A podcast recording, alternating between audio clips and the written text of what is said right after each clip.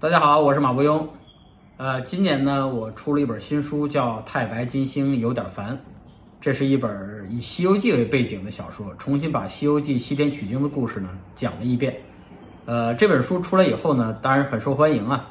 呃，后来呢，还会有人把它做成呃有声版和 AI 版。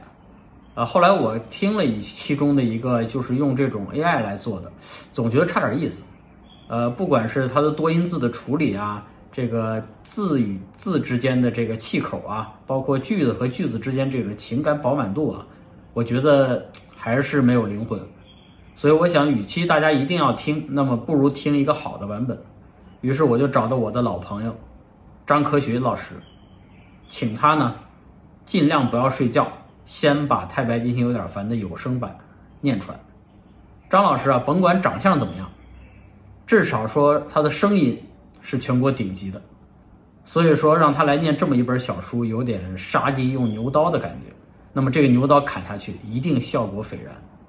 张老师自己也特别兴奋，因为这个毕竟不是一个严肃的历史著作，它是一个呃《西游记》的故事，里面形形色色的有神仙呀，有妖怪呀，有人呀，呃，每个人的风格特点都不一样，他得表现出这种特点，挑战很大，所以他自己呢也充满了兴趣。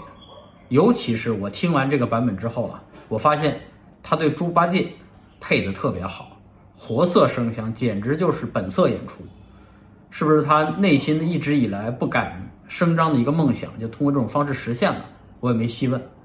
总之呢，呃，这一版由张科学老师播讲的《太白金星有点烦》，大家可以去听一听，相信一定觉得会好吃。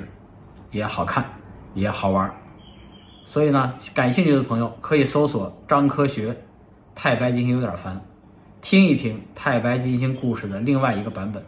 也感谢大家对我这本小书的支持，谢谢。